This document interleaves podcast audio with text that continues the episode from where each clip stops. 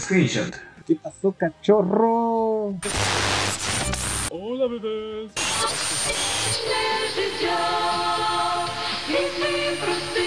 ¿Qué pasó, Rosa? Güey, ¿ya estamos grabando? Simón, dale, luego lo edito. Eh, mejor dale tú. No, tú. Yo. Screenshot. No tenemos un saludo, pero te vas a divertir. Todos los lunes por Facebook y YouTube. Los martes en Spotify, Apple Music y YouTube Music.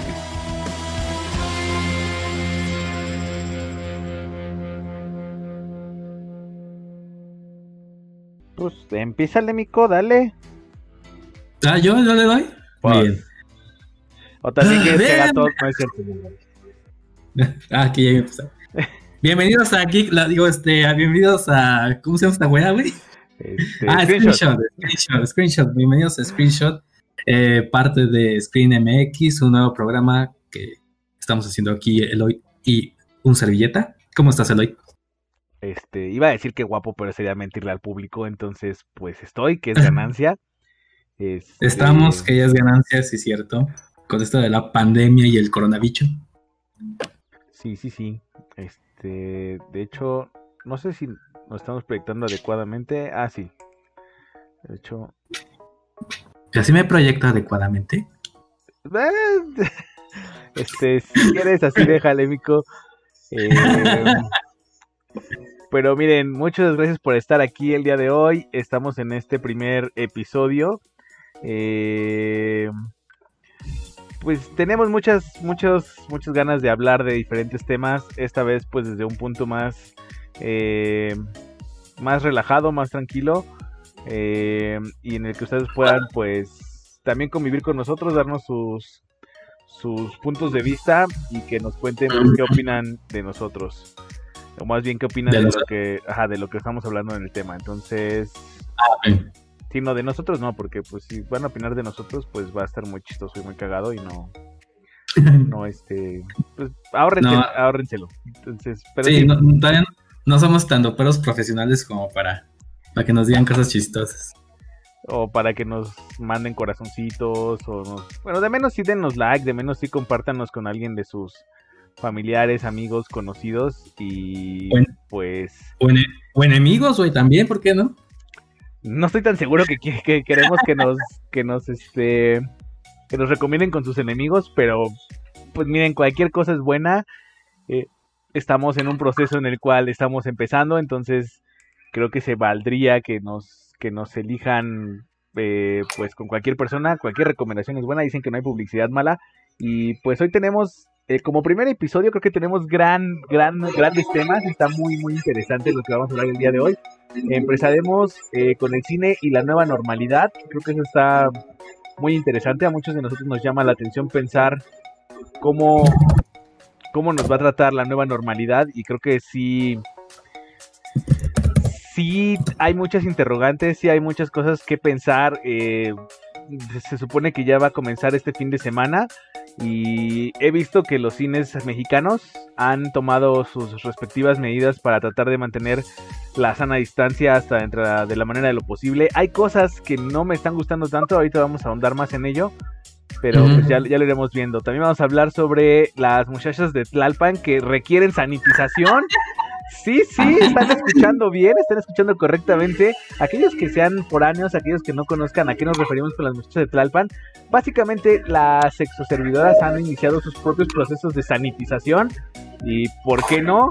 Eh, pues si la pandemia está ruda, entonces pues hay, hay que ver de lo que hemos leído tanto en memes como en notas comilla comilla serias, donde mencionan que en efecto las sexoservidoras han tenido o por su bien han empezado a generar un proceso de sanitización y ahorita vamos a andar un poquillo en ello. También vamos a hablar Vamos, sobre... vamos a entrar a detalle. ¿Eh? ¿Eh? ¿Eh? Ah, ya. entendieron el chiste, ni conozco la salida. Gracias por participar en este primer episodio.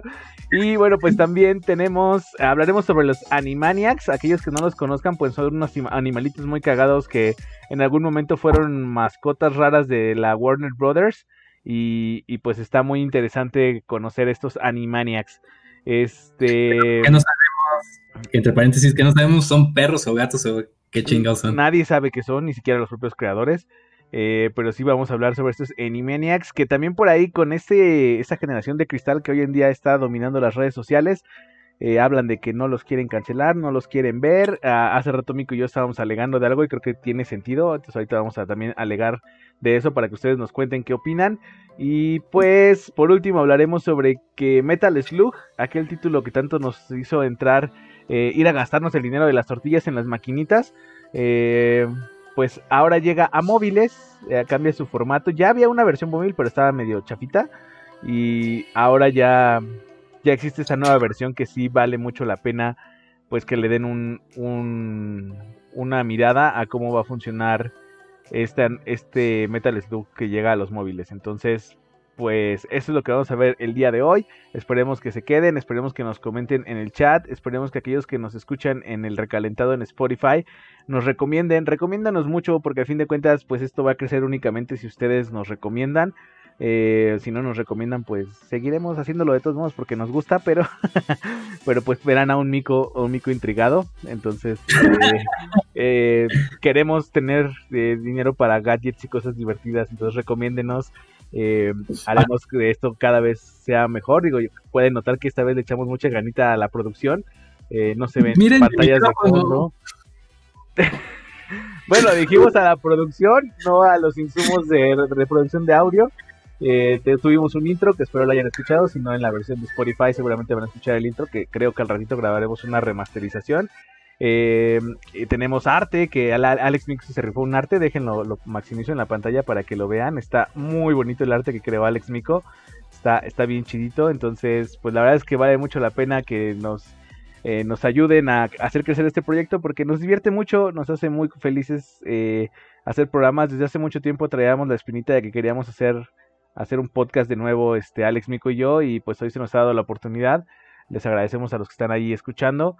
Y, pues sí, recomiéndenos mucho. Un saludo a Tundracon, que es muy fan de la parte de, de Geek Lab y hoy está ahí con nosotros. Entonces está súper súper padre que nos acompañes el día de hoy. Ahí venos diciendo si algo no se escucha tan padre, porfi. Y pues gracias por apoyarnos. Eh, pues vamos a comenzar, Mico. Vamos a darle de lleno a los temas. Y vamos a hablar del primer tema, la nueva normalidad. De- Vamos a dejar de lado a Susana a distancia y a Abrams a la verga. Porque, pues en realidad creo que esos superhéroes nacieron muertos, así como algunos de DC. Este, Ah,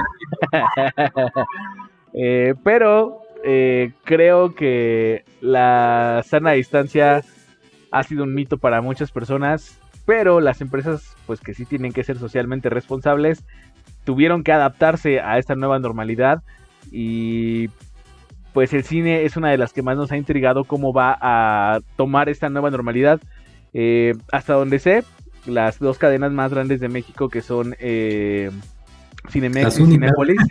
No, sí hay otras. eh, hay una que está por mi casa que no me acuerdo cómo se llama, pero tiene otro cine. No he tenido la oportunidad de ir, pero tiene, hay otro cine. No sé si con esta pandemia van a morir, pero, pero sí este. Ah. Son como esos cines donde proyectan cine de arte y... no. O sea, sí proyectan estrenos, pero... Ah, bueno, sí, ajá, sí le dan prioridad a las de cine de arte y cosas, pero sí. cin- ¿Cómo se llama ese cine? Creo que hay uno en Plaza Loreto, si no estoy muy... Ajá. Y si el no otro, está, equivoco. el otro está en el norte, en Azcapotzalco. Este, pero Oh, bueno, pero bueno, ya después les investigaremos cómo se llama ese, ese cine. Eh, pero bueno, las dos cadenas más grandes han hecho una, pues, un esfuerzo titánico por renovar sus salas, manteniendo esta sana distancia. Ah, a mí me genera mucho estrés pensar qué va a pasar con los precios de los boletos, porque los precios de los boletos de las funciones están pensados para la cantidad de personas que hay. Todas las proyecciones, todos los lanzamientos, todo esto se piensa con la intención de que la sala esté llena. Exacto. Entonces, pensar en el precio del boleto que se incremente al doble, porque va a haber la mitad de capacidad de personas en el cine, no sé si sea algo que todos estemos dispuestos a pagar, o al menos hacerlo con la normalidad o con la tranquilidad que podíamos decir, pues ir una o dos veces al mes al cine como parte de nuestro entretenimiento cotidiano.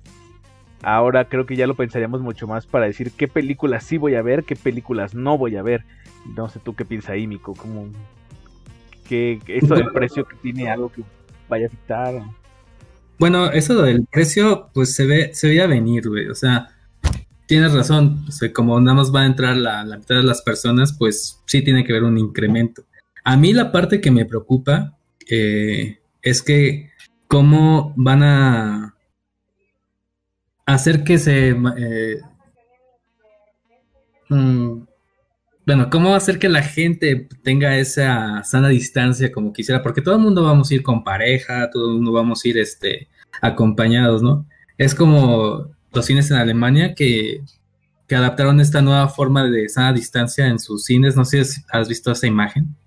Que Mm, ponen dos asientos y de, y de pronto hay un espacio y dejan un asiento. Otro, otro espacio y dos asientos. No sé si Cinépolis, Cinemex estén planeando hacer eso. Yo creo que no. Yo creo que les va a dar hueva este como quitar algunos asientos. No, sí los Pero- quitaron, sí los quitaron. De lo que yo he visto de las de las notas de prensa que nos han enviado, sí, sí adaptaron los cines. O sea, sí quitaron un lugar así como de los que de los que dividen.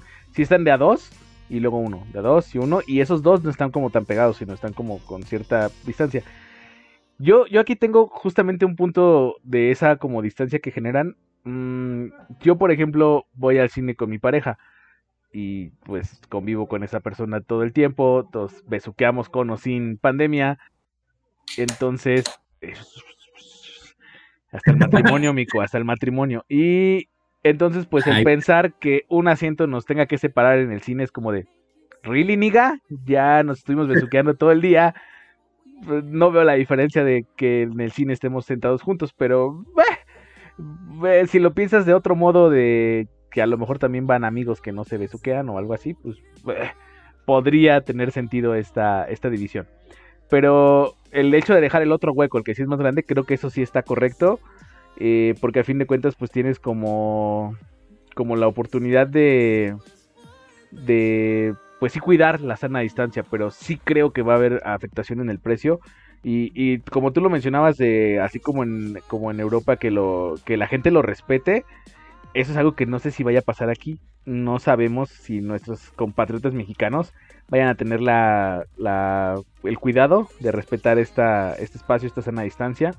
No sé. Pues, pues déjame decirte que acá en, en, la, en San Luis Potosí, ahorita hace poco salí a, a comprar alguna chuchería y pasan camiones por mi avenida.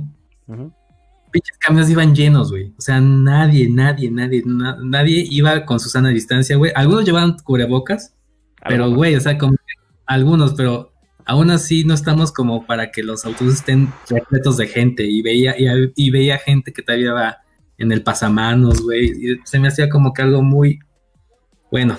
Pero es que, ¿sabes? No me Ajá. ¿Sabes? Ahí creo que la parte del transporte, mm, si lo ves como un negocio, si lo ves como una situación que ah, pues pasa en el día a día, mm, la gente que va colgada, como dices, no va por gusto, fue pues porque no tienen otra opción. Y, y los camiones tardan en pasar hasta media hora o hasta una hora porque no están saliendo todos. ¿Qué pasaría si salían todos los camiones o toda la ruta como la tienen completa? Pues se irían con la mitad del pasaje o menos y no les daría para cubrir su cuota tanto de, de pago a la ruta como su parte de gasolina. Entonces, eso es entendible hasta cierto punto. Mm, Ajá. Viéndolo desde el punto de vista de acá, de, de en el cine, en el, el entretenimiento, en algo que realmente no tenemos necesidad de ir al pinche cine. O sea, porque la gente que va en el transporte público, por algo va en el transporte público, es porque no se puede permitir ir caminando una distancia larga o, o tener su propio vehículo para transportarse. Hay un meme que me neta fue que dije, ¿qué mamada fue esta? Uno de Itálica. No es un meme, es una publicidad de Itálica. Dice, huye del COVID en tu Itálica. Evita este, arriesgarte en el transporte público, compra tu Itálica para transportarte seguro. Y yo así, ¿what? ok. No, no, ma.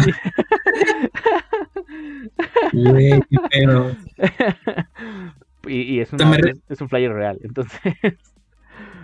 eh, Me eh, recuerda estos, me recuerda estos pende- pendejos de frena, güey. De los que usan su coche para protestar, güey. No, es una mamada, güey. bueno, pero la Güey. nueva normalidad en el cine es focus, centrémonos en el cine. Porque podríamos hablar de muchas cosas que no tienen congruencia en todo este bonito... eh, Podcast. sí, eh, así- Sí. ¿Recuerdas el crossover podcast? así es, Así, lo- podríamos hacerlo así. Pero bueno, vamos a centrarnos en, en la nueva En el normalidad, cine. en el cine. Sí. Bueno, empezamos con el teatro. Este, yo creo que no es cierto. Cine, cine, cine. Va. ¿Qué, qué podemos esperar de esta nueva normalidad en otros aspectos? Ah, algo que Cinépolis está adoptando es que todas las eh, los snacks, todo lo que compras en la dulcería, van a ser paquetes individuales.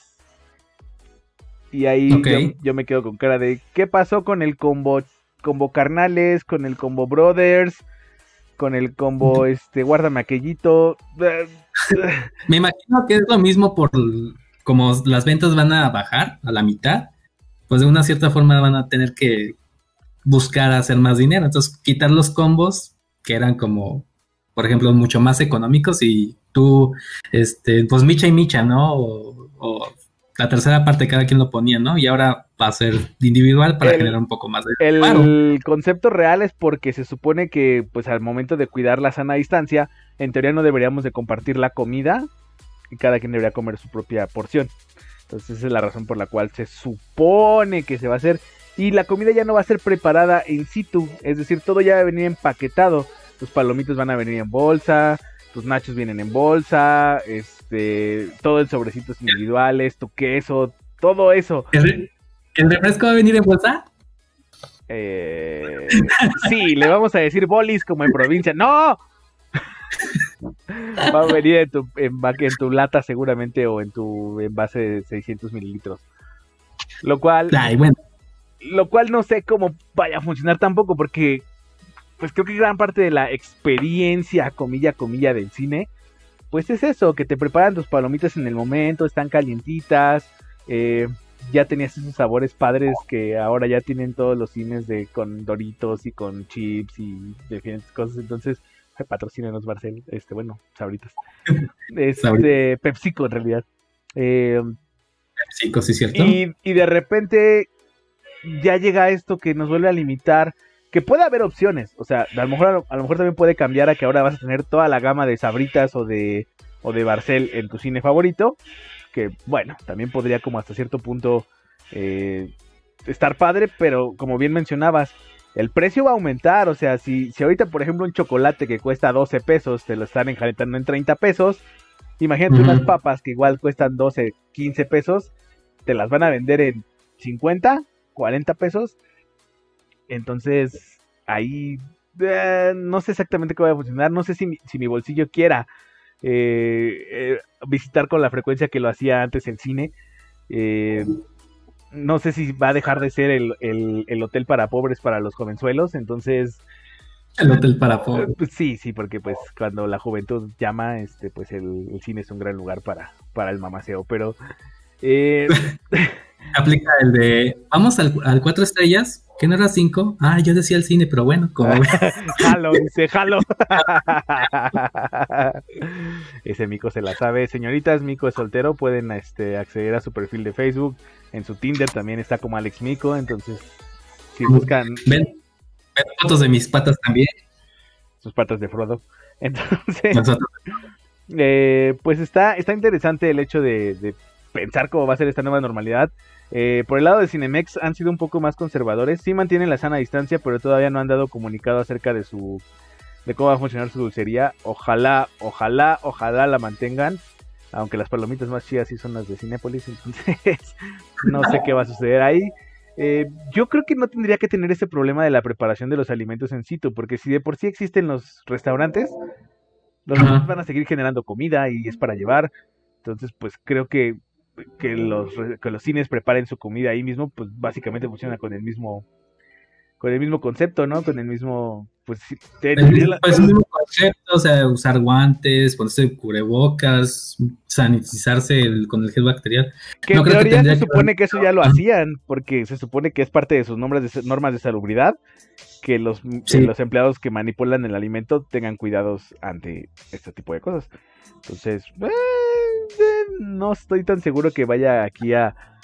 Y, eso también es otro punto. ¿Qué nos garantiza que los empleados de verdad vayan a comer? Porque, por ejemplo, a mí me tocó mucho ver empleados de Rappi o de Uber Eats que cuando un día no me acuerdo por qué no no este no ah no pasó mi tarjeta entonces este tuve que ir a comprar mi comida para el trabajo este al, al local de sushi que se me antojó entonces Yo veía cómo lleg- Sí, justamente. Este. Y entonces iban llegando los repartidores. Y pues no traían guantes, no traían cubrebocas, no. Tomaban el dinero, no se sanitizaban nada, tomaban sus bolsas, las metían en su cosa esa de paquetito donde llevan sus. Su ese, ¿cómo se llama? Su mochilita y. Y era como de. Y todas las personas que del otro lado están, no, sí, voy a cuidarme, voy a pedir puro por este, para, güey, el vato que te lleva la comida ni las manos se lava, no manches, ni siquiera se ponía el gelecito que tenían ahí, entonces es como de, ¿qué te garantiza que los empleados realmente van a tener como estas reglas de sanidad? Entonces, está muy complicado, está muy complicado. No sé si quisiera que me arriesgue. A mí lo que me preocupa es que se podrá hacer la, la clásica de meter la torta en la bolsa y pasar. De hecho, mencionaban que esa era una posibilidad, que cada quien pueda llevar como sus alimentos propios, pero aquí viene una cosa interesante. La mayor cantidad de las ganancias del cine no son las películas, no son los boletos, es la dulcería. Y todos así, Sí. ¡Ah! Ah, nadie puede estar sorprendido ante eso. Todos sabemos que gastamos más en la dulcería que en las entradas. De hecho, si alguien te dice yo te invito al cine y tú pagas las palomitas, es una trampa, te están embaucando. Sí, de hecho, Agradezcan que, que en México la entrada al cine es de por sí barata, a, comparación de Estados Unidos. Era. Vemos ahorita cómo va a estar. Porque, insisto, si la Bueno. dulcería que era el, el hit de las, de las empresas, ahorita ya no podría ser como es hasta ahora, híjole, ahí va a estar muy, muy interesante. Yo creo que a mí me gustaría seguir viendo eh, el esquema que funciona hoy en día. Ah, aunque sí tendrían que eh, chambear muchísimo para que los paquetes de palomitas ya estén como armados o algo así, para que sea muy rápido, porque las filas cuando son domingos, cuando son viernes, cuando son sábados, son larguísimas. Y imagínenselas ahora con sana distancia, pues la fila va a salir hasta, hasta fuera de los edificios, ¿no? Entonces creo que eh, pues sí tendrían que planear muy bien su estrategia de cómo van a seguir vendiendo esos alimentos, que a mí me gustaría que siguieran siendo los que tienen en los cines, pero pues vemos, vemos. Aquí una pregunta interesante por- para ti y para mí. ¿Cuándo crees que sea prudente ir al cine? O sea, ahorita ir al cine es como jugártela, ¿no? Sí, es como decir, tengo ganas Eh. de jugarme al vergas. Entonces, tengo Com- ganas. compré una pizza el 10 de mayo, así que me vale madre la vida. Así que, Es más, no solo la compré, fui al Little Caesars a formarme.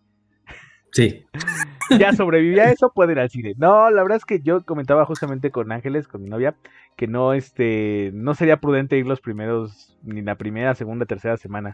Yo creo que sí sería como buena idea esperarse un poco, sobre todo porque con todas las cifras maquilladas, con todo lo que supuestamente ya domamos la curva y etcétera, etcétera. eh, Ya, mames. de realmente arriesgarnos a salir de esa manera creo que es muy peligroso.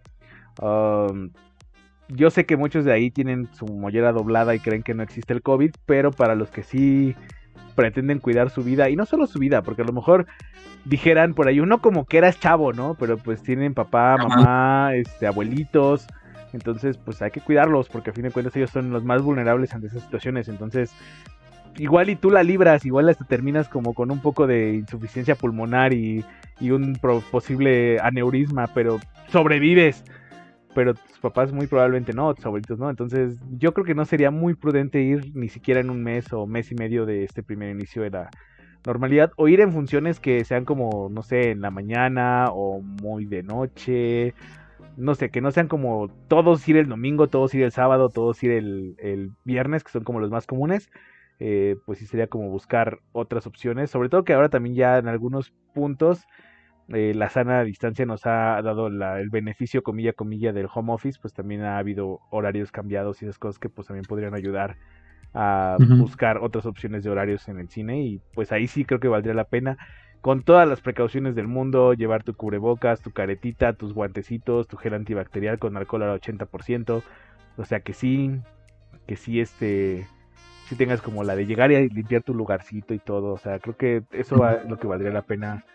Eh, lavar tus manos con jabón al entrar al, al cine, todo eso. Entonces, yo creo que eso sería algo que podrían hacer. Algo que no vi que implementara ninguno de los cines es poner, al entrar a la sala, poner lavamanos. Creo que eso sería algo muy bueno. Si, si vas a poder mantener alimentos en la sala, pues, estaría de huevos que Ajá. tuvieras la oportunidad de lavarte las manos. eh, porque pues que al, así vas a... o al menos que le echen el gel antibacterial, ¿no? También. El gel sí lo van a tener. Bueno, el- Eh, Ajá, pero el gel es antibacterial y estamos peleando contra un virus. Entonces, nadie nada más seguro que pues lavarse las manos con agua y con jabón. Este, y pues creo que sí, sí sería.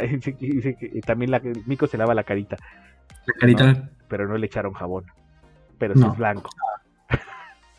Entonces, que no, no me he bañado y por supuesto moreno. no sé por qué creo que no lo, no lo pusieron porque sé que, que va a suceder esto. Los primeros meses que la gente tenga miedo, lo van a hacer.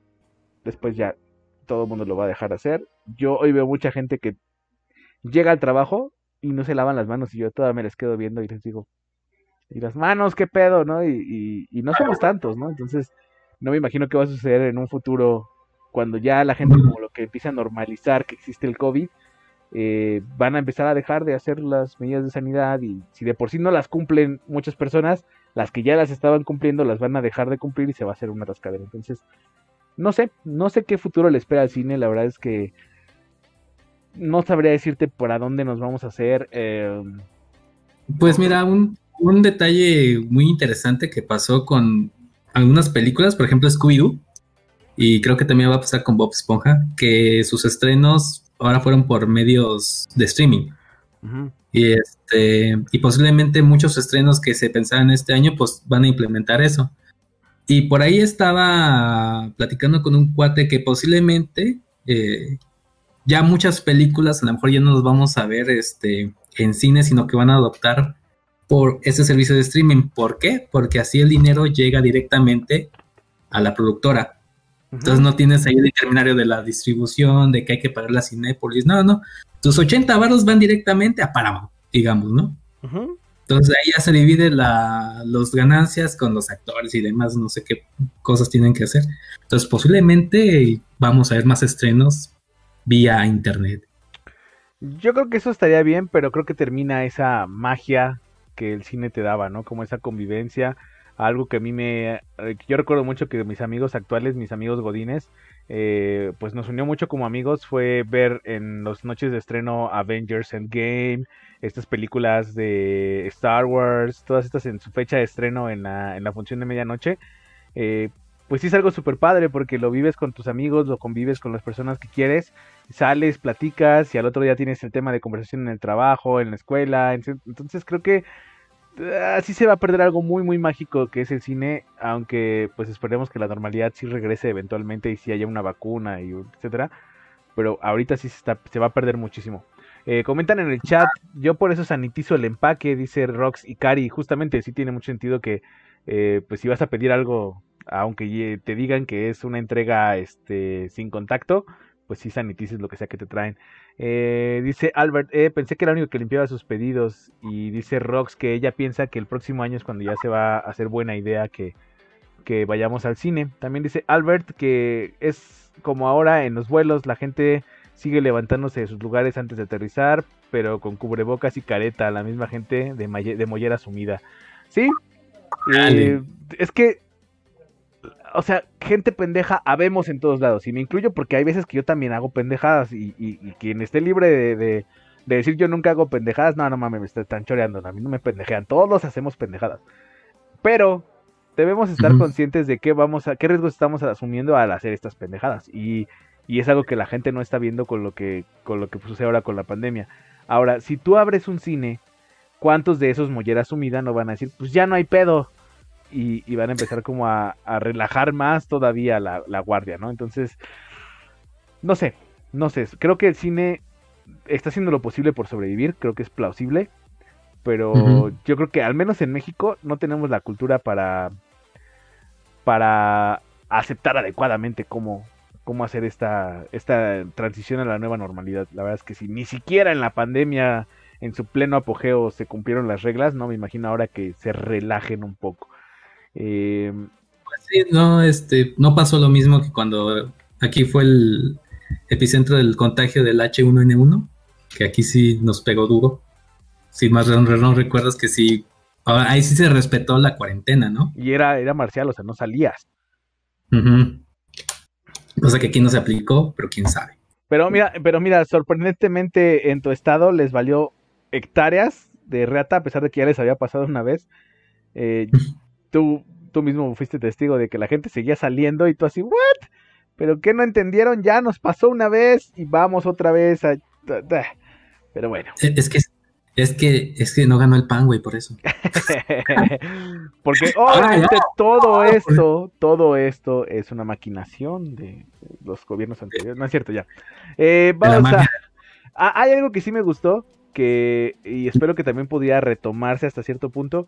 Digo, es una opción turbo fifi, ahí sí, ahí sí no cualquiera va a tener como el acceso, pero creo que los autocinemas podrían resurgir de nuevo. Creo que tiene como algo que mucho favor.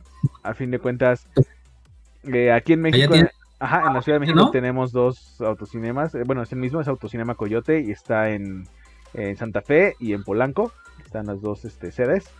Eh, sí, porque es difícil. Entonces, pero no está tan caro.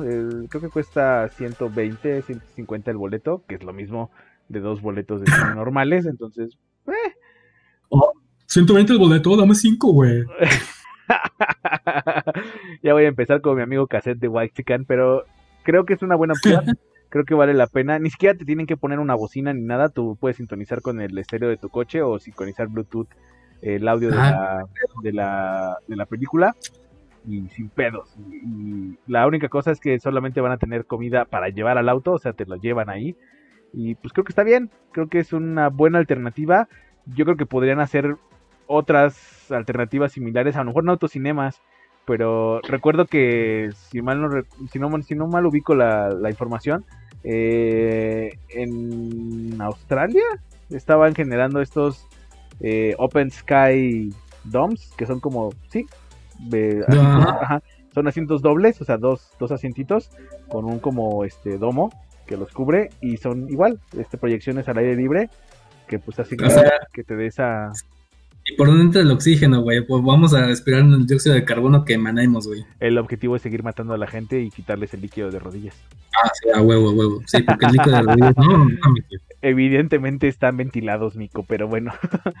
es... lo que, o sea, yo no sé, o sea, es por eso estoy preguntando. no, sí. O sea, no, me gustaría, por ejemplo, o sea, pon el dado caso, güey, de que tú vas a ese domito, güey, y tu novia se echó unos nachos, güey, con frijoles acá bien potentes, güey. Entonces, sí, de pronto. O, o tú, güey, ¿y con qué jeta dices yo no fui? O te le quedas viendo feo así, a ver, pendeja, ¿qué pasó? No, no puede. Ahí es ella o tú, güey. Ahí, ahí. A ver, ¿Por qué hueles a pizza si comimos nachos? ah, y así es como terminas con una relación, no es cierto. Entonces, pues, eh, veamos qué nos, qué nos depara esta nueva normalidad. Eh, dice por ahí Albert que ya les vale a los mollera sumida hasta porque les molesta el cubrebocas. Ay, sí, esa mamada que te molesta el cubrebocas. Ok. Eh, bueno, vamos a pasar al siguiente tema. Las puchachas de Tlalpan Tlalpan, para aquellos que no lo conozcan, es un lugar conocido en la Ciudad de México por eh, tener una amplia gama de sexos servidoras, tanto eh, trans como este, mujeres y vatos. Entonces tienen como una gama para elegir y pues es toda una avenida gigantesca. Fácil son como dos kilómetros, donde hay harta, este, harta sexo servidora ¿Desde dónde empezará Chabacano? Son, como cuatro estaciones de metro. La verdad no, no he percatado bien exactamente dónde empieza, pero sí son como cuatro estaciones de metro que... que a ver, a huevo de Chola, General Anaya, este, Tasqueña. Bueno, Tasqueña creo que ya no. Antes de Tasqueña, General Anaya. General eh, Anaya no sé, porque empiezan después del circuito bicentenario, entonces Ah, o sea, antes de llegar a lo que es la Cineteca Nacional. Digo, no, Cineteca Nacional, digo, este. Churubusco. ajá, Churubusco. Ajá. Creo que lo, mm. lo fundí con el CENART, pero este. eh, sí, no. Son como, son como cuatro estaciones de metro. ¿Cómo mido mis kilómetros con estaciones de metro? Sí, son más o menos dos kilómetros. O cuatro estaciones de metro. o diez paradas de camión. Este. O quince paradas tuyas. Ahora. estás viendo las puchachas. Ah, dependerá. hemos visto, yo siempre he visto taxistas que se detienen así descaradamente, así, oh, ok. Este, bueno, el chiste es que pues hay una, una inmensa cantidad de, personajes a elegir. Y Ajá. pues estas personas empezaron, empe- lo mencionas con la Tlalpan porque fueron las que empezaron en redes sociales y en, y en cosas de este tipo de- al ofrecer sus servicios, mencionaban que estaban sanitizándose, es decir, se echaban gel antibacterial en sus nalgotas y pues así mantenían que eh, pues hay que obviamente protegernos ante el COVID. Espero que también les pidieran usar condón al menos porque pues digo ya si estamos cuidándonos de virus y bacterias. Ahora las prostitutas huelen a jabón sote, ¿cómo no? Kingsman. Obviamente se tiene que bañar con jabón sote y por supuesto, pues como decía, con su respectivo gel antibacterial para que así cuando les des sus nalgadas, pues, eh, pues no te vayas a infectar de COVID tus manos. Entonces, pues es una iniciativa interesante. Ah, fuera del mame, creo que no es mala idea si digo tú ocupas los servicios requeridos de estas muchachas, pues eh, tener la sana distancia que según la Secretaría de Salud dice que sí puedes escuchar de a perrito sin, sin el problema de contagiarte de COVID. Quién sabe si te generen otros contagios como herpes, pero COVID no. Aquí tengo una, una duda. Entonces, Bad Bunny sí puede mamar, lamar cu- mamar, mamar culo. en teoría no, porque la- el asterisco sí tiene mucosa. Entonces ahí, ahí Ah, está el detalle. Pero eh, justamente, pues, esta es una de las cosas que las muchachas que ya están aplicando, no solamente las de Tlalpan en la Ciudad de México, sino también ya se ha exportado a otros estados y, ¿por qué no?, a otros países, donde pues ya empiezan a tomar estas medidas sanitizadoras, donde por supuesto las muchachas utilizan cubrebocas, utilizan guantes, mm, no sé exactamente para dónde van a ir esos guantes, pero eh, pues ya buscan tener ese como esa protección extra para sus clientes. Entonces, pues, eh, dice, dice Albert, no me he percatado, oh, déjame que me va a pegar mi mujer. Y dicen que eh, si se pueden quitar los zapatos, todos esos que sienten eh, que es su casa. Ah, ahí sí no entendí. Ahí sí se pueden quitar los zapatos, todos esos que se sienten en su casa. Ah, me imagino que cuando estás en el, en el coche, en el, en el autocinema. Sí, yo sí me quito los Ah, zapatos y pongo las patas encima. Pobre de, de mi morra porque pues tiene que soportar el olor a mis patas, pero este, yo creo que ya se acostumbró. Eh, bien. Este, este segmento está patrocinado por Perfect Choice, toallas sanitizadoras. Cómprenlas, por favor. ¿Tienen, ¿Tienen 80% de alcohol? Sí, tienen eh, 80% de alcohol y eliminan 99.99 de los gérmenes. güey. Pero no dice de los virus. Interesante. No, no dice de virus. Vale, Dice- tíralas. Préndeles fuego, literalmente. Evite el contacto con áreas genitales. Ah, este, bueno. Eso Entonces, explica el salpullido. En fin. la resequeda, caray. En fin, entonces, eh, pues retomando el tema de las muchachas. Y no vamos a hablar porque Alex Mico tiene unos limpiadores que utiliza en sus genitales. con la esperanza de que sigan sanitizados después de la experiencia. Pues, ¿qué opinan ustedes en el chat? Digo, es plausible la- el esfuerzo de estas muchachas de seguir brindando sus servicios. eh, pues cuidando la pues es muy sana la verdad. Algo tienen que comer, ¿no? O sea, tienen que llevarse algo más a la boca, ¿no? Claro, por supuesto, y, y pues Mico, este, no crean que lo hace porque, porque esté necesitado, ¿no? O sea, él apoya a estas supuesto, iniciativas mexicanas, entonces, eh, pues es como adopta un chilango o algo así, esas iniciativas, pues igual Mico adopta su, su muchacha de Tlalpan, y este, Ajá, claro. y así pues ya Sí, darle una beca, ¿no? Y, este, un kilo de ayuda. un kilo de ayuda. Un litro de, un litro de leche de ayuda. También. bueno, Oye, pues, ¿Qué otro lugar de las muchachas hay? O sea, nada más recuerdo Tlalpan, pero hay otro lugar, güey, que es más antiguo. este. Sullivan, ¿Todavía existe Sullivan? Mm, mira, últimamente no he tenido necesidad, pero eh, de cuando estaba en Uber, recuerdo que al menos hace un año y medio seguía existiendo. Eh, también ya noté- yo notaba que había ya mucho más lugares como random, por ejemplo, por donde vivo yo, es el- cerca del Estado de México. Entonces, en donde colnida el Estado de México hay una parte que se llama Las Armas. Y ya había una muchacha así, una sola ahí parada, que en realidad era un muchacho, no lo sé, pero una. Era mucha. Entonces ya como que empiezan a colonizar nuevas franquicias, nuevas este, sucursales. Entonces, pues yo veo que al menos en la Ciudad de México ya hay más lugares que no necesariamente el lugar este eh, conocido como Sullivan Tlalpan o cada estado de la República seguramente tendrá su, su calle famosa por, por tener a las muchachas. Y pues bueno, pues fuera de mame, fuera de del cotorreo, pues estas personas se esfuerzan en un trabajo, digamos, honesto hasta cierto punto y pues es respetable. Es respetable. Yo la verdad no podría hacer un trabajo como ese porque qué asco estar echando pasión con alguien que no te agrade. Entonces, pues un aplauso para esas muchachas, aquellos que las ocupan, pues trátenlas bien y eh, pues sigan con esta sanitización y sana distancia, eh, pues con estas muchachas. Entonces, pues ahí está el tema de las muchachas de Tlalpan. Vamos a pasar a algo un poco más light, no sé si más light porque en realidad la caricatura era muy, muy intensa. Eh, hablamos de Animaniacs. ¿Recuerdan Animaniacs? ¿Recuerdan Animaniacs? Este. Por favor, Eh, este, no nos sentir más viejos de los que ya estamos. No nos dejen morir solos. Díganos que ustedes también recuerdan Animaniacs. Este.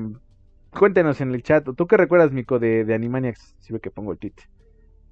Es que no lo recuerdo muy bien. O sea, yo recuerdo cuando era niño, no sé si cuando tendría, ¿qué serán? ¿10? ¿11 años? Cuando salió Animaniacs. Em, pues la primera vez que se estrenó, que fue en Canal 5, güey.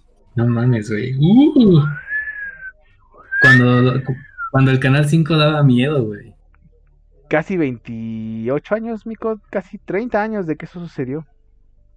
Berta. Bueno, es una caricatura bastante jocosa. Digo, la verdad, yo cuando la vi, muchos chistes, a lo mejor igual, como, no sé si también te pasó, pero cuando veíamos por primera vez la caricatura, había muchas cosas que no entendíamos. O sea, supuestamente esta caricatura no fue hecha como tal, como tal para niños, sino que fue hecha como para un público, digamos, en general, ¿no? O sea, para tanto adultos, adolescentes y niños. Entonces, la controversia viene de que ahora esta caricatura que, que se ha vuelto a estrenar, creo que es Canal 7, o no me acuerdo quién la volvió, quién la volvió a transmitir. Mm, ¿TV creo, Azteca? creo que volverá a ser el 5, ¿no? No creo que sea TV Azteca.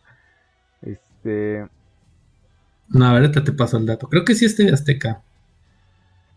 Porque luego se cambió. Sí, es en Azteca 7. ¿Azteca 7? Ok. Ajá. Entonces, por ahí, no sé quién dijo esto, o sea, no sé quién chingados se quejó, pero decía, esta caricatura eh, no es apropiada para los niños, no es apropiada para verse en estos tiempos. Y así como que... Ay, a ver, este... ¿Por qué esta generación de cristal quiere polemizar todo? O sea, o sea, entiendo, entiendo de que esa serie es una de los noventas. Los noventas había ot- otro tipo de pensamiento. Creo que todo viene este mame porque eh, creen que cualquier cosa del pasado va a estar mal en este momento. Inclusive creo que por ahí está viendo que se va a reestrenar dinosaurios, se iba a reestrenar cabezas de zodiaco. A ver, con cabezas de zodiaco, no sé si hubo también ese mame. O sí lo hubo.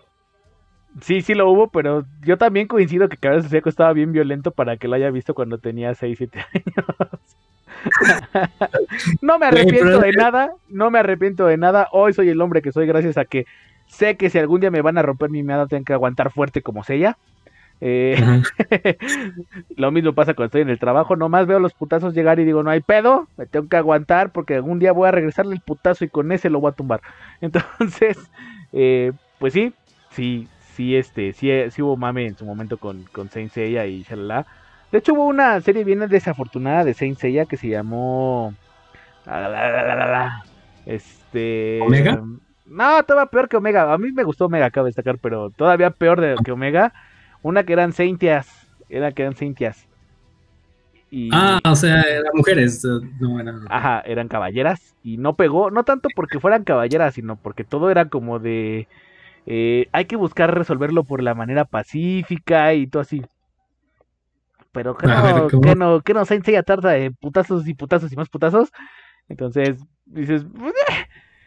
y. ¿Dónde está mi Eh, exacto, ¿dónde está la sangre, maldita? Hasta sangre negra había en este. En, en Saint Seiya cuando los caballeros negros les daban sus putazos a los, a los caballeros que los infectaban, como a Seiya. Ahí había sangre negra y vómito y así desangramientos terribles, paros cardíacos, o sea, secuestros, etcétera. Entonces creo que creo que Saint Seiya sí, sí, sí, no era tanto para niños, pero algo que mencionabas que eh, lo platicábamos antes del, en el pre-show. eh, ah, sí creo que estaba hecha para la generación en la que salió. O sea, hoy por ejemplo, yo veo Steven Universe y digo, ¿what? Tenías que darle sus putazos, no ponerte a platicar y convencerlo de que el amor es bueno. Pero eso es porque yo crecí en una generación donde barrían el piso con sella y todavía se burlaban y le decían, no, estúpido humano basura. Y, y él lo miraba desde abajo y decía, pues sí, pero tú ya te voy a putear. Y entonces, eh, y, y, crecimos viendo muchas otras series de igual manera donde la misoginia estaba presente por todos lados y este la homofobia y discriminación, sexismo, este violencia innecesaria en cada momento. Pero pero no sé, yo creo que Animaniacs no entra en esa categoría tan terrible. Yo creo que Animaniacs no y tampoco creo que se ya lo sea, pero eh, yo creo que si lo que quieren enseñar hoy es muy diferente a lo que nos tocó a nosotros vivir. Yo creo que la verdadera razón que debe existir en las caricaturas es que algo que tienen que entender todos es que las caricaturas no tienen por qué educar a los hijos. Eh, algo que sí decían con esto de que eh, no ver estas caricaturas como Animaniacs porque tenían, eh, por ejemplo, eso de decirle, hola, enfermera, era cosificar a la enfermera. Pues sí, pero yo vi eso y no me la vivo haciéndole, hola, ¿qué pasó con las morras que van pasando? ¿Por qué? Porque mi mamá en algún momento me enseñó que hay que respetar a las mujeres y eso es justamente lo que trata todo este desvergues, la educación que te brindan tus papás, la educación que tú también aceptas como persona, porque a lo mejor hay gente que vivió en un lugar donde, o creció en un lugar donde la educación no le permitió eso, pero conforme creces también generas tu criterio y también tienes que darte cuenta de qué cosas están bien, qué cosas están mal. Entonces, Mm, pensar que depende completamente de lo que ven en la televisión, pues no creo. ayer puse justamente un tweet en el que yo decía que, pues, querer echarle la culpa a la sociedad y a las cosas que ves en los multimedios y esas cosas, pues no está chido, porque lo que realmente debe generar el cambio, o sea, el hecho que te cancelen porque tú digas que, no sé, yo pienso que las mujeres no este, pueden ser ingenieros. Este, ah, eso es una opinión me, es una opinión que una persona puede tener y es muy su pedo, pero... Sí, que en estos tiempos ya no es válido, o sea, no... Ya vivimos en otra época diferente donde hay ingenieros e ingenieras. Ah, ingenieros pues. Pero que alguien lo ponga en un tweet y todo el mundo se le vaya encima como si fuera una bruja, eh, pues está muy, muy exagerado, ¿no? Porque a fin de cuentas, pues puede ser su opinión pendeja, sí, pero pues es su opinión. Y eso no genera que nosotros debamos meternos en la opinión de las demás personas. O sea, podemos no estar de, no estar de acuerdo, podemos debatirlo y decirle, oye, yo creo que por A, B, C y D estás equivocado en ese concepto. Y si quieres hasta decirle, estás pendejo porque eso creo. Pero querer cancelarlo y decirle, sabes que tú ya no tienes derecho a opinar, híjole, eso está muy, muy lejos de lo que tiene que ser la verdadera forma de educar. Creo que la, el verdadero problema viene desde la educación, no desde querer cancelar lo que la gente dice. Eh, dice, este, Azul Mo dice que sí salía en el 7, este, eh, bueno, que sí va a salir en el 7 ahorita Animaniacs. Dice Albert E. Bien dicen ahí, dejan a sus hijos perrear, ver narcoseries y otras pendejadas en internet y les ofenden los Animaniacs claro, por supuesto, las narcoseries también son como de, ¿what? En salsas a, a criminales como aspiracionales y es como de, pues también depende de ustedes como papás decirle a sus hijos que ese no es el camino aspiracional de ser un narcotraficante, no es el camino que deben pensar para su futuro. Y, y, y, pasa en todo el cine, o sea, ha pasado durante épocas y épocas cine, literatura, todo nos ha mostrado mundos fantásticos, mundos diferentes, mundos... Eh, por ejemplo, yo soy muy fan de una saga que se llama El Elfo Oscuro, este, de R.A. Salvatore. Y ahí hay misoginia por todos lados, hay este, mujeres fuertes, hay mujeres que abusan de los hombres, hay toda una sociedad entera de matriarcado donde los hombres no valen nada. Y pues no quiere decir que si una niña lee eso, va a decir, ah, sí, a huevo, los hombres son basura. Pues no, tienen que tienen que generar su propio criterio, tienen que convivir con los valores que le va a inculcar su familia. La escuela también es un lugar donde deberían inculcar valores. Entonces creo que Ahí es donde está el verdadero problema, la educación. No en lo que se proyecta en la televisión, no en lo que se proyecta en libros, películas, caricaturas. Eso es un complemento, eso es un, un di- una diversión. Eso es lo que son esos productos. eh, no, no una enseñanza.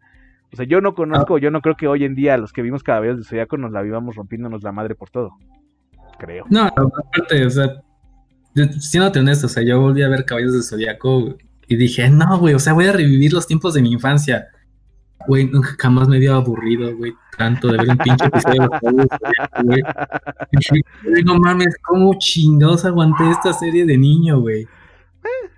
Bueno, Yo Pero, veo, eh, yo veo también- supercampeones en Fast Forward, en Fast Forward y ya, ya está más padre. como ver, como ver este, las mañaneras de Andrés Manuel a 2.5 en YouTube, ¿no? Ajá, ya, ya hablan normal. Entonces, Ya, ya, de dos horas pasaron 20 minutos, güey, ya, ya, ya, ya me puse al día de lo que está haciendo el viejito. No, y luego, este, también estaba viendo, es que porque las personas, creo que debemos entender algo. En estos tiempos ya tenemos mucha información. Tenemos acceso a información desde un celular, desde una computadora, desde la tablet, donde tú quieras. Y tenemos un poder muy grande que a lo mejor no hemos no hemos este, captado bien el poder de elegir qué ver y qué no ver. total. Si no me gustan Animanias, güey, tengo Netflix, tengo Amazon Prime, tengo Canal 5, tengo otra cantidad de series, tengo YouTube, ver este, le- leyendas legendarias, tengo lo que tú quieras. Leyendas legendarias, Algún día invítenos. algún día invítenos. Entonces, si tienes todo ese poder, escoges irte por quejarme, ¿no? Total, total. Es como esta polémica ahorita de, de esta mujer trans, de este, afroamericana, Ujú. Chovy, que ya la agarraron como modelo de Calvin Klein. La otra estaba viendo un tweet acerca de eso. Y más bien es que posiblemente, eso no sé, que la publicidad ya se está centrando más, ya no en el sexo, sino en la polémica. Total. Entonces, si, la, si, la, si es polémico poner ese tipo de modelos en Calvin Klein, para bien o para mal, va a estar en boga Calvin Klein en todos lados.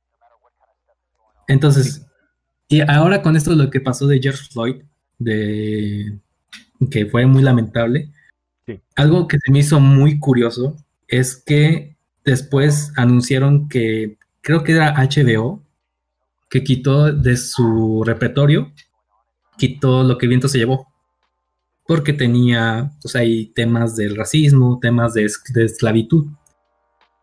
Entonces, platicando con un cuate, y creo que estoy muy de acuerdo con él, que para esos tiempos, o sea, si queremos vivir en una sociedad políticamente correcta como se está buscando ahora, creo que no estaría de más, o no estaría de más de este, poner como un, ¿qué será? Con una pantalla negra con un poco de información para contextualizarte de lo que vas a ver. Por ejemplo, lo que bien se llevó. Esta película está contextualizada en tal tiempo, bla, bla, bla, donde la esclavitud era lo más normal. Claro. Suge- Sugerimos que tome, que vea esta película bajo tu propio criterio y Un y- disclaimer. Y, esto- un disclaimer, sí, así de fácil. Porque, pues, ahora que están quejando lo que entonces se llevó, no manches, hay una película muy hermosa que la otra vez puse en Facebook que se llama La canción del sur. Yo creo que también te tocó este, verla a ti, Eloy. Sí, es la de. La del de- negrito. Ajá. del- sí, que- Es- este, bueno, para aquellos que no tengan como el contexto, sí, sí va muy de la idea de también como esta parte de vivir la experiencia, no la experiencia, sino vivir la tristeza de lo que vive una persona afroamericana. No recuerdo en qué época se está, en los 20 estoy correcto. En, los, en los Mm, 820, no en los 20 de 900. sino los- en la- Ajá. y, y pues sí, te refleja muchísimo del maltrato que reciben, de la... Django se queda pendeja, con eso decirlo. Ah. Y, no, y no es tan violenta, sino es como más bien sientes como acá en el cocoro todas las cosas que pasan, así como onda Remy. No tan atascado, pero sí. Eh, Sí, o sea, Django Pero- es como hasta se mofa, ¿no? De Ajá. cierto modo de lo Pero, pero, mucho- pero me refiero de lo, de lo mal que les va, ¿no? Entonces, este, creo que, ajá, justo me mencionabas que esto también, este, ¿qué pasaría si empiezan a, a películas que son tan buenas como esta, que te están reflejando un sentimiento, no te están reflejando que, o no te están fomentando que tú seas racista, sino te están fomentando que tú entiendas lo que vivió esa persona, lo que vivieron en esas, ese contexto y situaciones. Entonces, no estaría chido que esas películas ahora sean canceladas porque supuestamente generan una una una imagen negativa, ¿no? Entonces creo que eh, eh. Pues no, eh, es que no va por ahí el asunto. O sea, porque ahorita también es. Creo que ya censuraron episodios de South Park. Por lo mismo. Y yo digo. Ah, ah, creo que ya es too much, güey. O sea, ya es. Hasta quieren quitar a la tía Jemima de los hotcakes, güey. Del, como imagen de su producto. Porque según esto reflejaba también la época de la esclavitud. Digo, o sea, si soy una persona que nació hace como los 2000 y ve el producto de tía Jemima, que es una, una afroamericana, en la portada, no me remite nada de esclavitud. A, mí me cagó cuando quitaron al negrito del negrito bimbo. Fue como de, güey, güey. El osito bimbo, el osito bimbo el blanco y nadie, nadie dice nada del osito bimbo, o sea, eh, El osito bimbo. ¿Podemos decir que el osito bimbo es el primer white chican? De hecho, ya lo quitaron, ya me acordé que ya lo mandaron a la verga al osito bimbo y a todos los personajes animados de la comida. ¿Qué están haciendo, malditos millennials? Dejen en paz las cosas, las cosas existen porque están bien. Los que están mal son ustedes, que no están, más bien sus papás, que no los educaron adecuadamente. Y los papás. Que son millennials. millennials educando millennials, carajo. Sí, no, y, todas esas generaciones, como bien mencionas, no va por ahí algo que yo vi en un tweet de arroba Saucedo, ah, digo, arroba Acerrec, el, el poderoso Mochela, decía que, que no estaba padre que, que los actores de doblaje, por ejemplo, ya porque no son de la misma etnia, no puedan eh, doblar a una persona de color. O, y, me, y me dio mucha risa pues que pusieron el meme de, bueno, puso el meme de la actriz de doblaje de Pikachu que va a dejar de doblar a Pikachu porque ella no es un Pokémon, entonces. y, y, creo, que lo están exagerando a puntos muy, muy estúpidos, porque es como de, va, si el problema es que es por discriminación, que dicen, a ti no te voy a dar el papel porque eres negro, están en lo correcto, porque todos merecen la misma oportunidad. Pero si lo extrapolas al opuesto de tú porque eres blanco ya no puedes hacer al negro, aguas, porque se están metiendo en un problema bien complicado donde eventualmente les van a decir, no, quedamos que los negros con sus negros y nosotros blancos los blancos. Y déjenme decirles que las historias están mayormente compuestas de blancos. Entonces... y es que un tipo de segregación muy...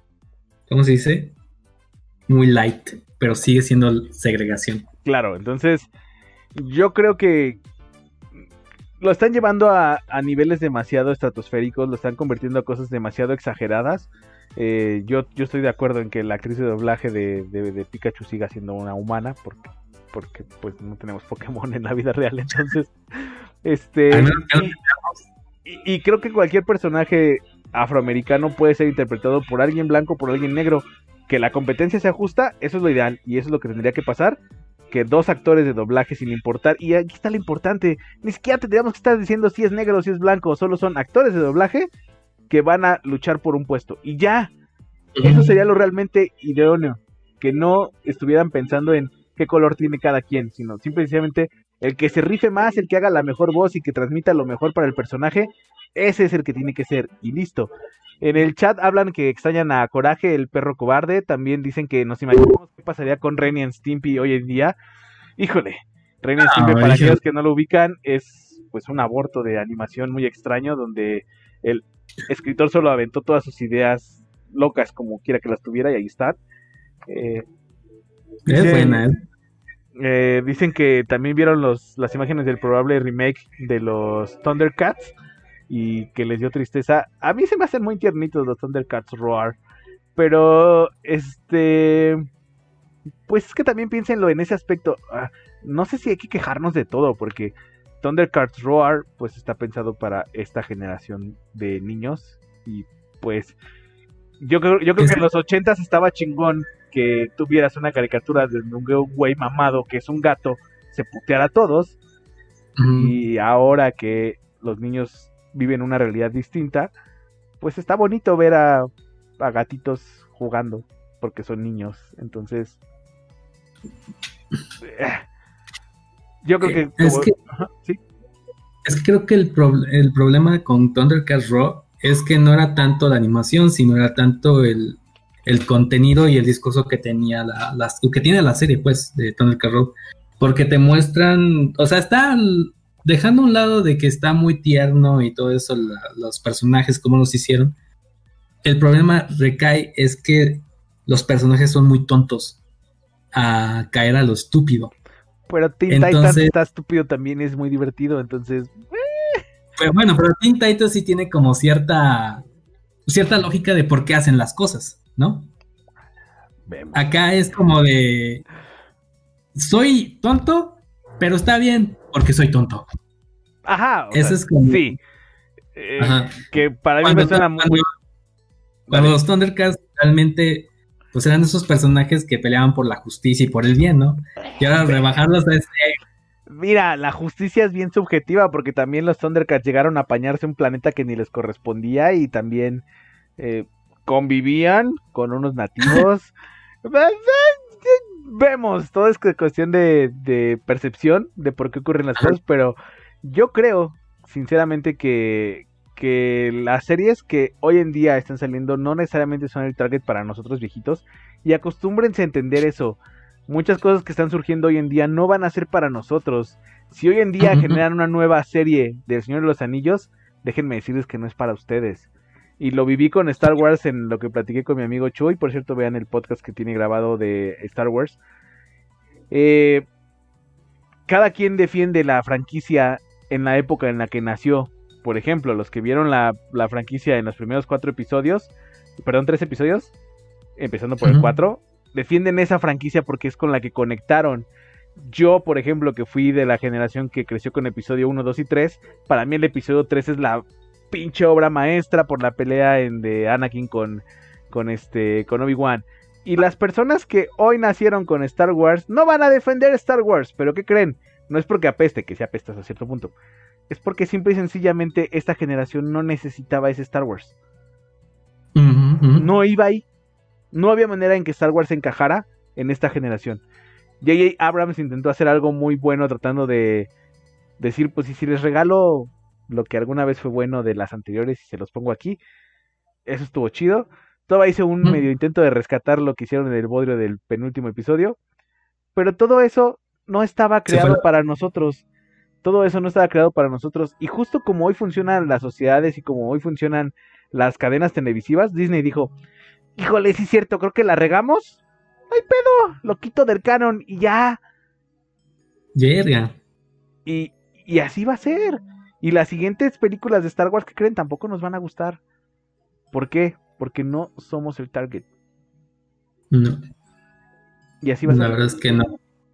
Y es que, ah, que algo iba a comentar de esto. Bueno, des- hay un, no, estoy- no me acuerdo de este, hay un, busquen en YouTube eh, una animación del, del último episodio de Star Wars. Ahí te explican cuál iba a ser el verdadero final. O sea, por qué cambiaron el final y ahí te, te explican cuál es el final verdadero. Déjalo busco y te, te digo cuál es. Pero sí, o sea, tienes razón. Yo, por ejemplo, yo nunca conecté con los primeros tres episodios. O sea, lo que es episodio 1, episodio 2. El 3 sí, lo, sí me conecté. Los últimos 15 minutos. Sí, pues, sí, es lo más largo. Es lo, Es es que- lo más chingón. Es que tanto audiovisualmente como eh, escenas, actuación, música, todo el clima, eh, sí, está chingón. Sí. Hasta cinemáticamente Y- está bonito. Y sabes cuando dije, güey, creo que esto va mal. Porque cuando dijeron, ¿saben qué? Sombras del Imperio ya no es canon. Yo, ¿qué? ¿Por qué? O sea, Sombras del Imperio es, es hermoso. ¿Por qué me quita? ¿Por qué lo quitan del canon? Pero bueno. Ya. Algún día hablaremos de Star Wars, porque si no, ahorita vamos a ponernos a llorar los dos. Bien, Sí, pues para cerrar la parte de de, Ah, de Animaniacs, casi no hablamos un carajo de Animaniacs. Este, para cerrar la parte de Animaniacs, pues yo no veo mal que exista, es una opción más, como dice Nico, Pero lo que decías que, que mencionaba el señor este, que decía, pues yo no veo necesario que mis hijos vean Animaniacs ahorita, porque no está hecho para ellos, y creo que también es una opinión bastante respetable. Si no quieres como papá que tus hijos conozcan Animaniacs porque se te hace que no coincide con los ideales que tú le quieres enseñar, perfecto señor, está poniendo atención a lo que sus hijos ven y creo que eso es lo que todos pinches deberían hacer. Algo que no, que no pasaba cuando éramos niños. sí, no. no, pero, pero cuando, cuando de repente pasaba mi, mi mamá o mi papá y sí era como de... Y se quedaban viendo como qué pedo con tanto putazo y tanta sangre. Pues si luego me veían jugar con mis primos o algo así que empezábamos, metelo pegas y nos empezábamos a putear. Pues sí nos Ajá. decían, sí, pero no se peguen de verdad. Y era como de, ah, bueno, podemos darnos putacitos leves, pero no lastimarnos. Y eso, tan sencillo como eso, tan sencillo como cuando ves a tus hijos rompiéndose la madre porque vieron Caballeros del Zodiaco, decirles, está bueno, sí puedes jugar a los Caballeros del Zodiaco, pero no le des como piñata a tu sobrino, a tu hermano o a tu primo. Igual No pasaba... la madre. Ajá, igual pasaba con la espada del augurio. Yo tenía la espada del augurio y pues en un principio sí les daba de madrazos a mis primos, hasta que mi mamá también me dijo, no, o sea, tienes la espada del augurio, acuérdate que este güey es un héroe, entonces él salva a la gente, no le da de putazos a la gente. Entonces como, ah, está bien, ¿no? Entonces yo creo que sí tiene que ver que tus papás te pongan atención, qué estás viendo, o a lo mejor no van a ver qué estás viendo en ese momento, pero ya cuando ven que estás haciendo una pendejada, es como, a ver, espérate, espérate, ¿qué eso qué? Ah, es que así le hace el de la caricatura. Ah, pero eso es una caricatura. Y, o sea, que sí te pongan en contexto. Yo me acuerdo mucho que mis primos se cagaban de miedo cuando eran niños, cuando veíamos películas como de Freddy Krueger, El juguetero del diablo y esas cosas. No querían verlas porque les daba miedo. Y yo sí las veía. Y era como de, pero ¿por qué yo sí las podía ver? Pues porque mi mamá un día me dijo, todo lo que está ahí es mentira. Lo grabaron. Todo lo que está pasando ahí no pasa en la vida real. No hay Mira qué bonito. Ajá. O sea, eso a mí no me tocó, güey. Yo por eso no puedo ver la película de eso sin, Yo sin sí lloraba. pero, pero Mico, tú eres cineasta, tú sabes cómo se hacen las películas. Sí. sí, claro. y mi maestría bien, bien aprovechada. en el chat dicen eh, Ah, buenas te voy a pasar el, link. link de. para que lo pongas ahí en el chat o en las notas del podcast. Va, lo vamos a poner en las dos cosas, en las notas y en el chat. Mientras voy a leer lo que dice la gente. Este. Dice Mr. Zombie, buenas, puro artista por acá. Bienvenido, señor Mr. Zombie. Dicen, lo mismo pasaba con el Cocoon. o Este, justo. Ah. Goku también estaba violento, pero pues ya cuando tus papás veían que te estabas rompiendo la madre y con un Kame Kameha o algo así, pues te decían, no, bájale de tu desmadre. Este, bien, buenas Rodrigo, este, dice, a mí nunca me prohibieron ver algo. Exacto, no se trata de prohibir, se trata de educar.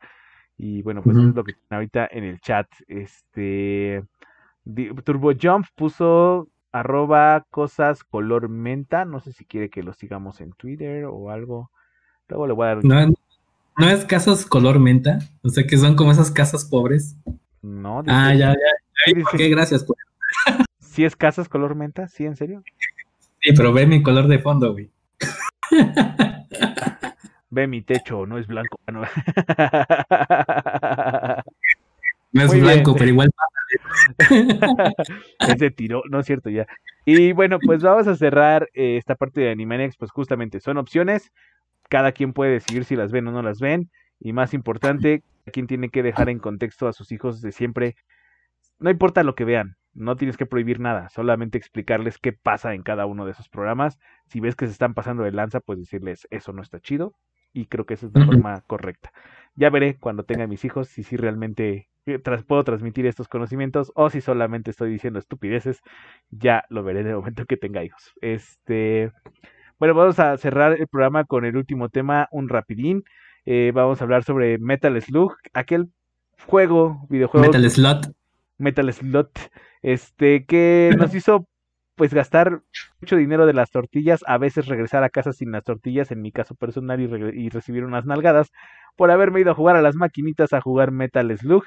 Este, con mis primos también nos pasó muchas veces que nos fueron a buscar y a sacarnos de las orejas de las maquinitas, justamente por estar jugando ese título, donde básicamente es un título de scroll, eh, Kill Them All, vamos de izquierda a derecha, matando todo lo que se mueva y rescatando a algunos personajes. Mm, básicamente el título pues era pensado para las Arcadias de por ahí de los noventas, donde surgieron eh, pues como un gran boom estos títulos que generados por Neo Geo o Activision, no me acuerdo cuál de los dos, este, creo que Neo Geo. Eh, y justamente pues hoy en día, eh, después de muchas especulaciones, de muchas cosas que pasaron, como pasó con Street of Rage 4, que fue otro título también de Arcadias que decidieron revivir y traer a las consolas, pues eh, decidieron que este... Que es momento de este- una remasterización, ¿no? es momento de una remasterización, pero no va a ser para consolas, no va a ser para maquinitas, no va a ser para PC, va a ser para dispositivos móviles. Y eso nos demuestra el gran poder que tienen los dispositivos móviles. Y creo yo que pues, pinta bonito. Hicieron un tráiler muy llamativo en tercera dimensión, aunque el, el juego sigue siendo en scroll lateral. Pero creo que está padre. Creo que cambiar la fórmula no era algo que necesitaba esa franquicia. Creo que está bien como, como está hoy en día. Y creo que está muy padre que lo hayan hecho para móviles. Creo que pues va a seguir siendo accesible para muchas personas que no necesariamente quieren comprar una consola o gastar en una computadora gamer. Este, pues creo que vale la pena este Metal Slug. Solamente quería mencionarlo porque me gusta un chingo la franquicia y no sé ahí qué quieras decir tú, Mico. Pues yo la verdad no tengo bonitos recuerdos de Metal Slug, la neta. Nunca lo acabas. Nunca lo llegué a. No, nunca lo acabé. Siempre fue como una decepción. Bueno, no es decepción, era como, ay, ¿cómo se dice? Frustración no poder acabar ese juego. Pero es porque jugaba solo, ¿no? Me imagino. Sí, jugaba solo. Sí, es que solo creo que lo jugué perro. más. Sí, solo es muy perrísimo. Así como que, que otro juego no pude terminar como el de los Simpsons de Arcadia. Pero está chido que Battletoads también. Yo lo acabé Bueno, hasta de grande. Pero Battletoads jugado en dos, como que está medio difícil, ¿no? Eh, sí, porque te puteas. ¿sabes? Terminas puteándote con el otro güey. Así como que, Sí, sí, sí. sí. verga, mejor Igual mejor Double este Dragon pasaba eso. Double Dragon Battletoads. Ah, estaba buenísimo ese Sí. juego, me gustaba mucho. Sí, sí, sí. De hecho, ese Pero también nunca lo acababa con mis primos justo porque siempre llegábamos al final y nos acabábamos puteando. No aguantábamos la resistencia. Siempre estábamos como, sí, sí, ahora sí vamos a acabarlo. Ya, ya, no hay que pegarnos. Porque existía el modo de batalla sin, sin daño amigo, pero los enemigos se volvían un poco más perros. Entonces, si jugabas en la, la opción B, que era como donde sí existía el daño amigo, este, tenías más posibilidades de pasar el juego, pero pues si te pegabas sin querer, se armaba el rebambaramba y pues era casi imposible acabar esos títulos este, en cooperativo. Eh, Es que era, estaba fácil, ¿no? Porque decías, mira, tú la parte de abajo y yo la parte de arriba. Pero hay ciertas partes, de- sí, según, pero hay ciertas partes donde nada más tienes como una, un caminito que nada más es hacia abajo, entonces no había forma desde de separarte de tu compañero. Y ahí es cuando empezaban los madrazos. sí, de- Pero bien, en, en el chat mencionan algo interesante de este Metal Slug, que dicen que va a ser un Metal Slug con microtransacciones y el micro está Es Eh, sí, sí va a tener microtransacci- microtransacciones. Ah, no sé si sean tan groseras, porque hoy en día existe ya un Metal Slug en móviles que no es tan bueno porque el control está chaqueto comparado con lo que mostraron en el video. Pero este, yo creo que no son tan horribles sus microtransacciones. Digo, del juego que ya existe, no te, no es un pay, pay to win, lo cual está bien. Dice Turbo Jump que se imaginan que 100 pesos mexicanos, 100 pesos mexicas por este el paquete de shotgun, tu escopeta y tu la, la fire gun, la, la pistola rápida en los primeros dos niveles, o sea, 100 pesos para que puedas jugar dos niveles con esas armas. Eh, no creo que sea tan caro. No creo que vaya a ir por, por tanto este el precio. Dice Albert, ahora todo es gratis con microtransacciones y DLC de costo. No sé si el juego va a ser gratis, la verdad es que no recuerdo si dijeron que tuviera la posibilidad de ser gratis. Yo creo que algunos niveles serán gratis y seguramente el título va a costar. Eh, dice Turbo Jump, o 70 pesos por cada una en el primer nivel, por cada arma que vayas a utilizar. No creo que vaya a ser tan exagerado los precios. Digo, ahora que también ya están el impuesto a, la- a las cosas digitales, eso, pues yo creo que sí va a ser caro, pero no creo que sea forzoso. Ya nos ha enseñado Electronic Arts, ya nos ha enseñado Ubisoft, ya nos ha enseñado este otra vez Electronic Arts. eh, De hecho, muchas veces Electronic Arts que el pay to win no es bien recibido por la comunidad gamer y en un tí- título tan icónico como Metal Slug no creo que la vayan a hacer tan tan descarado. Yo creo que sí va a ser para hacer fáciles las cosas como en Pokémon Go, pero no lo vas a necesitar exageradamente o forzosamente para para que puedas tener la experiencia de juego. Entonces, pues esperemos que sí sea así. Ya veremos más adelante en cuanto nos dejan caer, como bien mencionan, una simple escopeta. Dice Mico así, "Ah, ya te tengo aquí, aquí. Después de tres niveles, ya, ajá, ya que quieras, ya que quieras, ya, ya quieres ver los alienígenas, ¡oh! el láser en 200 pesos y tú así, ay, ay, bueno, pues está bien. Sí, ay, Tantos pesos más impuestos. más impuestos, sí. ay. Ah, ¿quieres un continuo? Uh, vete por el lubricante. En fin, pues eso es eh, lo que ¿Crees que opinamos. sea de- como un must? ¿Eh? Un must, ¿Crees que sea como un must tener así como de jugarlo? a Yo creo huevo? que sí, ¿eh? Yo creo que sí valdría la pena eh, jugarlo. Ah, ya tuvimos ahí algunos buenos títulos en móviles y creo que Metal Slug es el lugar perfecto para, para desarrollarse adecuadamente. Insisto, ya existe uno, a mí se me hace culero porque el control está chafa, pero así como lo mostraron en el trailer, yo creo que ahora sí aprendieron de sus errores y ya lo hicieron pensando en que es para móviles, no un emulador chaqueto. Y pues creo que sí deberá ser un must. Sí, sí, ya espero que lo podamos probar en su momento y tenerles la resaña donde Alex Mico dirá que está culero, no importa que le haya gustado. Y este, Sí. de un celular de Sony Xperia, quizá. ya se le cayó otra vez. Este, pero bueno, pues eh, eso ha sido todo en el programa del día de hoy. Les agradecemos mucho que hayan estado ahí en el chat, a Tundracon, a Turbo Jump, a Albert, a Rox, a este, ay, no alcanzo a ver a todos, este, Mr. Zombie, a Azul Mo, y este, a, a, a- Roxicari, y pues ya, a todos aquellos que estuvieron ahí viendo, los que no alcanzaron a poner en el chat, pues los, les mandamos también saludos. En este primer programa les avisamos que daremos nuestro momento de saludos al final, los que lleguen, no vamos a hacer atascón de, de saludos, pero si en la semana nos quieren pedir un saludo para el siguiente lunes, pues con gusto lo haremos en el capítulo. Y pues eso sería todo. Mañana van a tener la versión descargable en, en Spotify. Y este, pues van a poder escuchar este podcast. Eh, pues no sé qué más quieras decirles, Mico. Recomiéndenos. Este, regálenle a mí un ¿Alguna micrófono. Sí, miren, o sea, no mamen. O sea, aparte que tengo pintura color menta de fondo, tengo un micrófono de este pelo. Sí, sí, sí, sí, sí, sí, sí, el micrófono está perfecto. Este, a mí, este, pues no, este, la verdad es que No fal- son falsos, en realidad están vacíos. Este, no, Es el, el- el micrófono integrado de la computadora, ajá, realmente. sí, pero de hecho el cable está desconectado, miren. Entonces, eh, pero quería que se viera mamón, entonces. No, la verdad es que les agradecemos mucho. Este, ya tenemos muchas ganas de hacer este podcast, Alex, Mico y yo. Y esperemos que les guste. Siempre van a ser temas random, siempre van a ser temas de lo que vemos que hay interesante en la semana, de lo que genera controversia y, De lo que este, genera controversia y mame. Y mame, Sobre exactamente. todo De hecho, vamos a buscar también meter memes. Este, ahorita que ya vi que sí podemos meter la imagen y se ve bien, entonces vamos a tener de tener un poquito más de producción.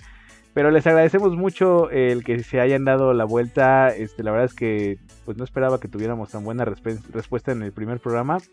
Y me da gusto que, que pues haya, haya habido bastante bandita ahí platicando con nosotros. Dice Albert, eh, por cierto, tiene razón Albert, en Screen MX los viernes estamos haciendo un repaso de los títulos de Halo. Empezamos con Halo Reach para hacerlo cronológicamente y porque no nos deja este eh, streamear de A4 con Halo 1 y Halo 2.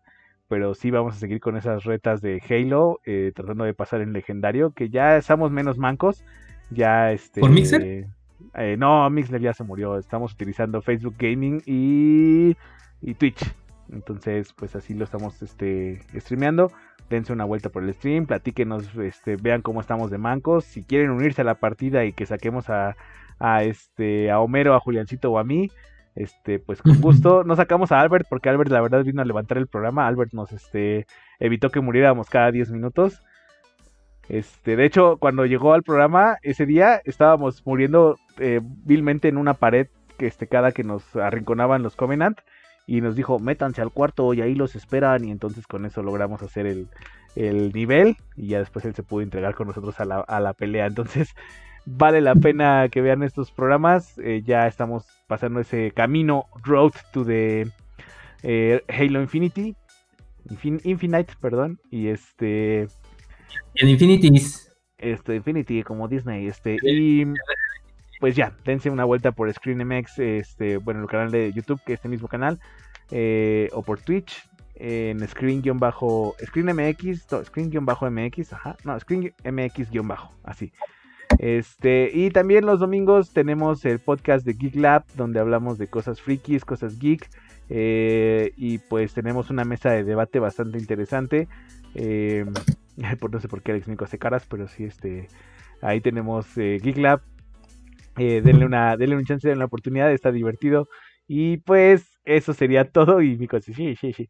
Mico, deja de trolear a los podcast amigos. Este. Ok. No estoy diciendo nada. Uh, este, y bueno, pues nos da gusto que hoy sí pudimos empezar a las 10. Ya basta. Entonces vamos a terminar el podcast. Les agradecemos mucho el haber estado aquí y pues eh, los esperamos la próxima semana.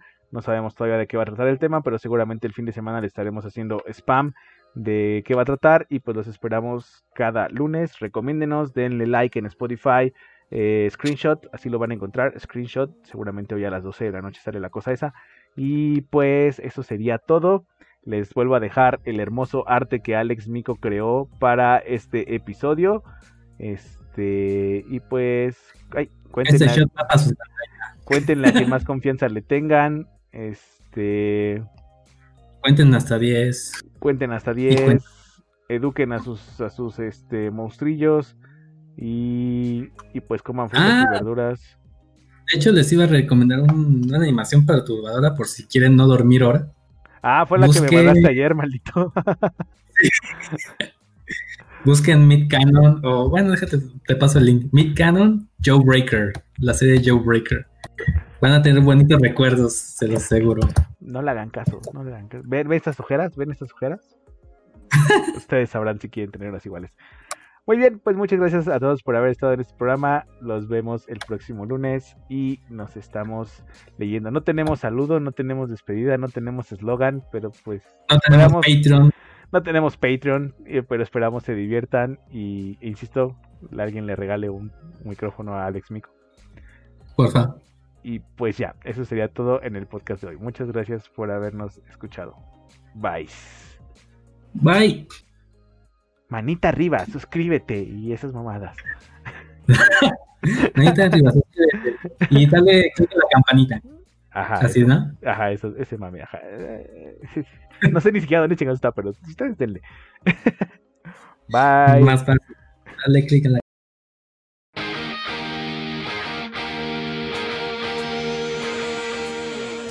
Screenshot. ¿Qué pasó, cachorro? Hola, bebés.